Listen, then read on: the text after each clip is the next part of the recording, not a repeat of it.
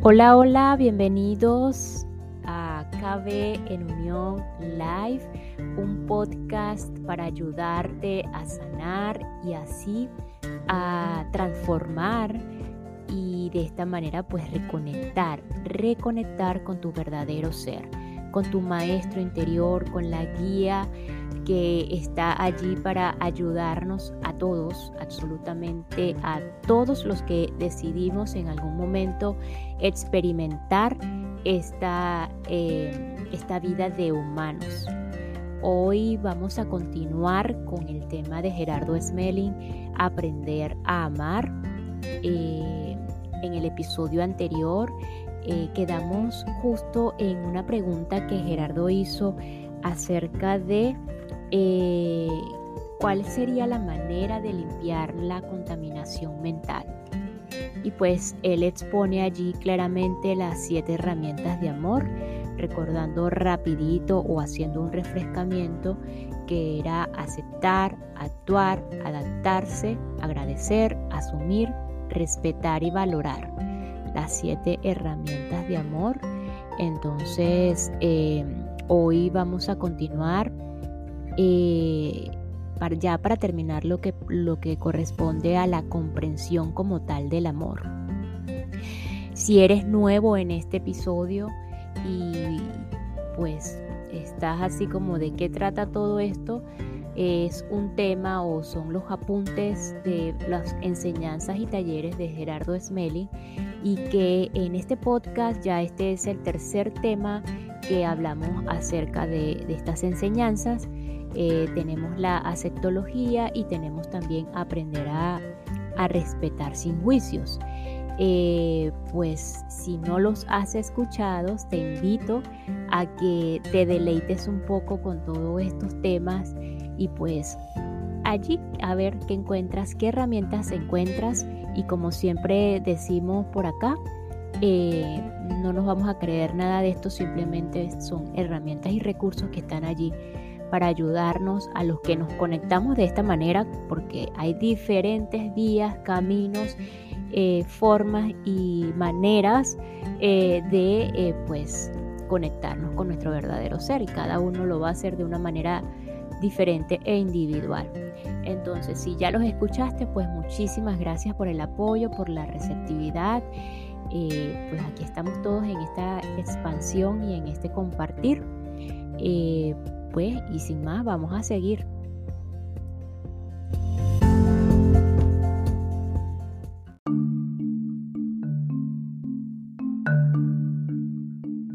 Aquí Gerardo habla de eh, una figura.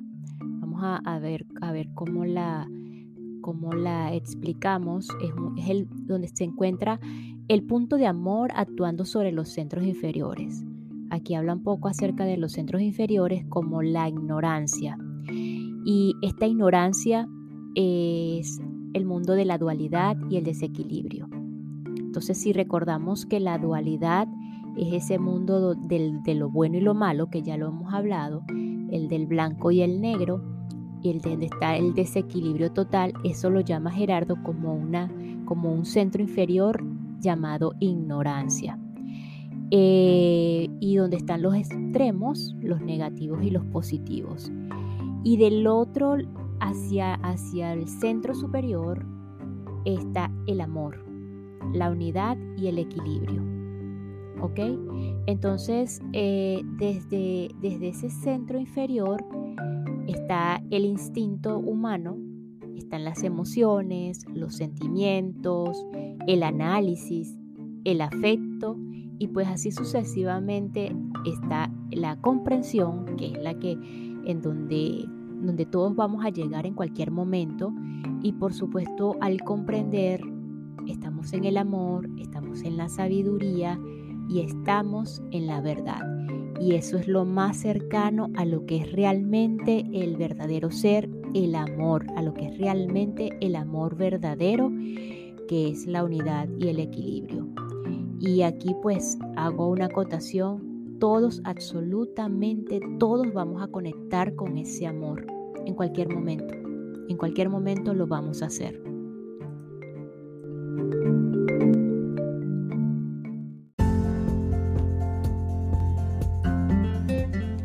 El amor es el centro superior de la comprensión, el equilibrio y la neutralidad los centros inferiores se activan con su energía y se logra de esta manera armonizar y neutralizar la dualidad que estos centros presentan, permitiendo que las cualidades del amor se expresen a través de las características de cada uno. En ese gráfico anterior o en ese punto de amor eh, en que hablábamos eh, cómo actúa sobre los centros inferiores, eh, podemos apreciar cómo desde el equilibrio, desde, desde un equilibrio, tiene lugar la acción neutralizante del amor sobre los centros inferiores. O sea que cuando vamos desde el amor hacia la ignorancia, pues va llegando un momento hacia el equilibrio de, ese, de esa dualidad y de ese desequilibrio en el que está la ignorancia. Entonces en eso, está en los, en los, centros inferiores. Y cuando en los niveles superiores, ¿verdad? Eh, cuando lo vemos en una forma de pirámide, cada vez hay menos posibilidades de oscilación lateral. Aquí estás tratando de explicar como un gráfico en donde finalmente en el nivel del afecto, en el que hablábamos, que ya es ya aproximándonos a la comprensión, en el nivel del afecto, pues eh, ni siquiera existe un afecto negativo, ni siquiera existe un afecto positivo. Ya ahí está desapareciendo la dualidad y esto es simplemente una energía de características similares a la del amor, que es decir, ya entra la neutralidad. Sin embargo, a diferencia del amor, el afecto solo se dirige hacia ciertas personas u otros seres vivos, no es universal. Para que se produzca y exprese la energía del afecto ha de existir una sensación de armonía, empatía, amistad o agrado. De lo contrario, el afecto no surge. Cuando el afecto actúa sobre el ser humano, genera paz, seguridad interna, autovaloración, equilibrio mental, capacidad de integración, entusiasmo, deseo de compartir y fortalecimiento de la amistad y de las demás relaciones, estimulando el desarrollo de los sentimientos que pueden expresar amor. En cambio, cuando hay carencia de afecto, las personas entran en estados de apatía, tristeza, desequilibrio mental y propensión a la neurosis. En muchas ocasiones la necesidad de socializar se origina en la carencia de afecto ya que el solo hecho de situarnos a menos de 70 centímetros de otra persona nos hace compartir su campo áurico, a través del cual se transmite el afecto. Por esta razón, la soledad prolongada no es buena para el ser humano, que en poco tiempo eh, comenzará a manifestar los síntomas de carencia de afecto.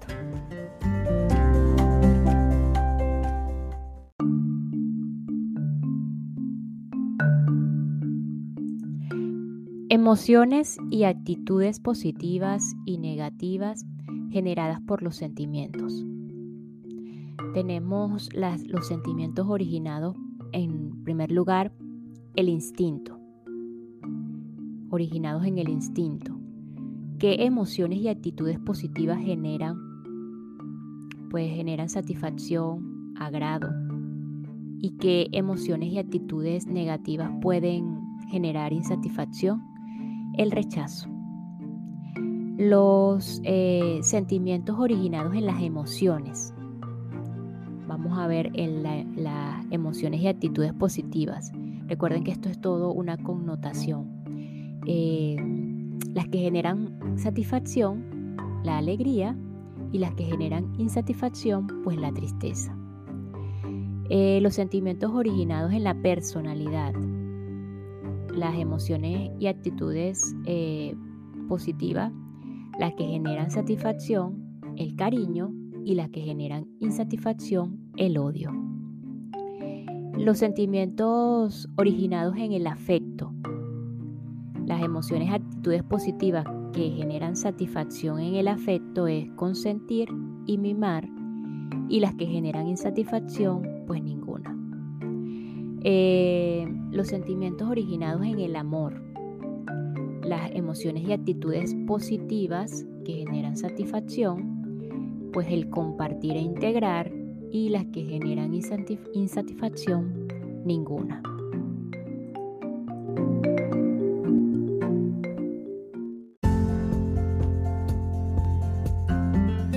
Diferencias entre el cariño y el amor. El cariño está asociado a los sentimientos, estos a su vez a las creencias, y las creencias se encuentran en la mente. El cariño se acaba fácilmente en cuanto se produce una situación desagradable o conflictiva para la persona. A veces se ve lesionado el sentimiento y a causa de esa herida queda anulado el cariño pero si se ama siempre se pueden reconstruir los sentimientos y estabilizar la relación. Esto es así porque el amor comprende que un error es siempre una posibilidad de aprender y un acierto una posibilidad para verificar. Igual que la dualidad de una creencia se concreta en el bien versus el mal, la dualidad del sentimiento se puede definir como Hoy te quiero y mañana te odio.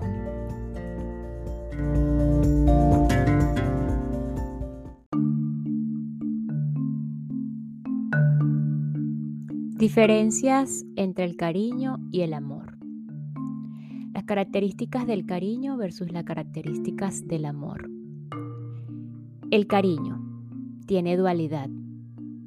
El amor no tiene dualidad.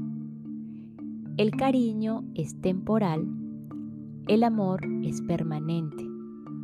El cariño es variable porque juzga, el amor es estable porque no juzga. El cariño está asociado al campo mental, a lo que uno cree, mientras que el amor está asociado al campo espiritual, a la propia comprensión. El cariño es posesivo, exclusivo, limitante, egoísta, impositivo, prohibitivo. Exige, no propone, no establece acuerdos, los, más bien los exige. Inculpa o se culpa a sí mismo y sufre. El amor es liberador, no impone, establece acuerdos, es ilimitado, universal, servicial, conciliador, no exige, se compromete, no inculpa, agradece, no sufre, goza con la experiencia, la disfruta, no es egoísta, sino que acepta.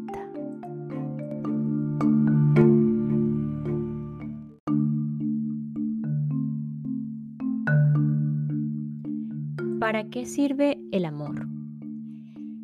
El amor es totalmente neutro y la base fundamental del universo. Sus utilidades principales son 1. Comprender, aceptar y respetar a todo ser vivo. 2. Respetar los conceptos, ideas, costumbres y experiencias de los demás. 3. Reconocer el valor de todos los seres y cosas. 4. Cambiar la polaridad a los sentimientos negativos. 5. Las bases para la construcción de relaciones de satisfacción permanente. 6. Sustentar núcleos familiares armónicos y unidos. Y 7. Apoyar el desarrollo de una sociedad sana que pueda vivir en paz y en armonía.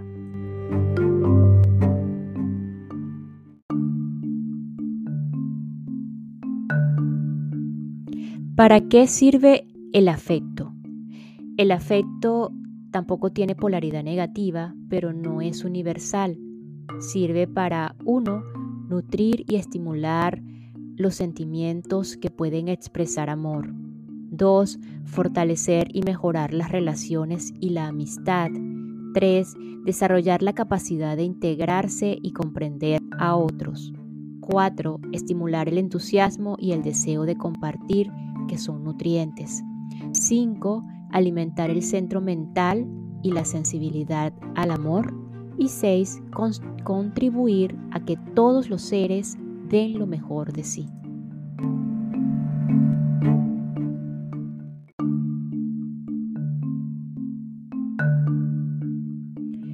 ¿Para qué sirven los sentimientos? Los sentimientos pueden ser heridos, son susceptibles y una herramienta de autoconocimiento. Si uno se siente feliz, conoce sus virtudes. Si se siente infeliz, conoce sus limitaciones. Si tratamos de evitar sufrimiento a los demás, lo que hacemos en realidad es entorpecer su desarrollo espiritual. Así pues, los sentimientos son útiles para 1. Conocer las condiciones del propio mundo interno. 2. Crear la sensibilidad y la fuerza del hacer. 3. Apoyar o impedir el aprendizaje de otros. 4. Construir o destruir relaciones. Y 5. Generar o inhibir el deseo de compartir la vida y la sexualidad.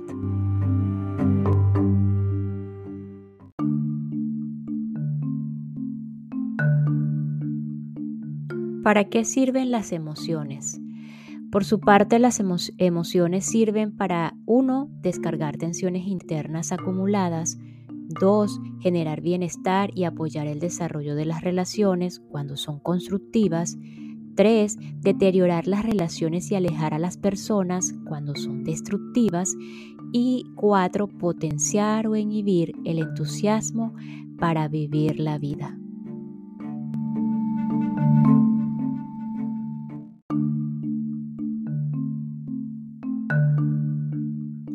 ¿Para qué sirve el instinto? Por último, el instinto sirve para reconocer el complemento genético. 2. Identificar lo necesario para mantener la vida. 3. Defender la existencia en los estados de ignorancia. 4. Mantener la agresión en las relaciones. Y 5.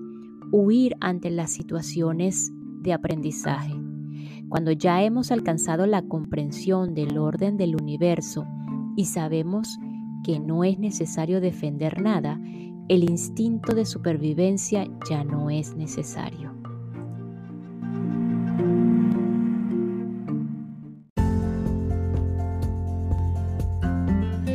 Y culminamos este episodio con las siguientes frases de eh, Gerardo. El desarrollo del amor es el de la comprensión interior que nos lleva a la profunda aceptación del orden del universo y cuyos resultados internos son la paz y la felicidad. Así que nos escuchamos en el próximo episodio. Gracias, gracias, gracias para continuar a aprender a amar según Gerardo Smelling.